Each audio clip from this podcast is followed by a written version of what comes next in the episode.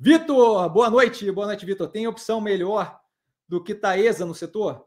Depende do que se chama o setor. O setor elétrico, com certeza, o setor de transmissão especificamente, é, eu teria que dar uma olhada mais a fundo no resultado da TRPL, porque ela teve um resultado bem negativo, e aí eu não sei se ali é, é mais uma questão pontual do que propriamente é, a, a, perda de capacidade efetiva operacional da, da operação. Tá?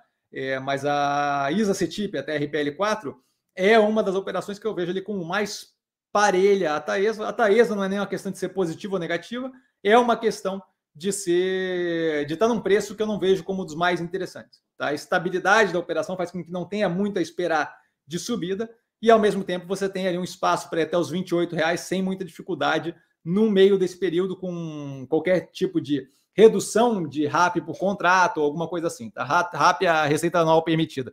Está é, tá explicado, inclusive, nos vídeos da Taesa. Eu fiz um vídeo lá onde eu explico certinho do que se trata.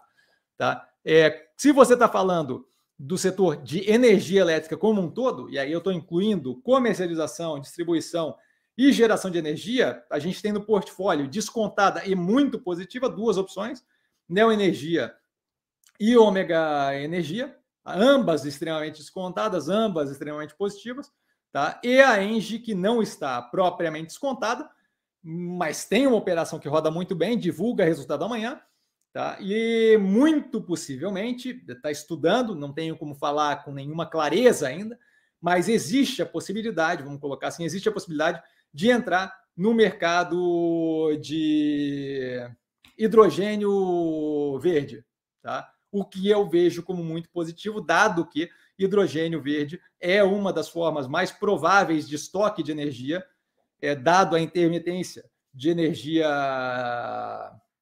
é, renovável, eólica e solar, e hidrelétrica, menos intermitente, mas ainda assim, a gente viu a crise hídrica recentemente.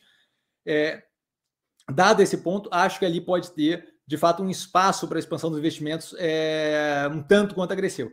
Então, do portfólio que eu vejo nesse momento como bem interessante seria justamente Ômega Energia tá? e Neo Energia. Tá ok?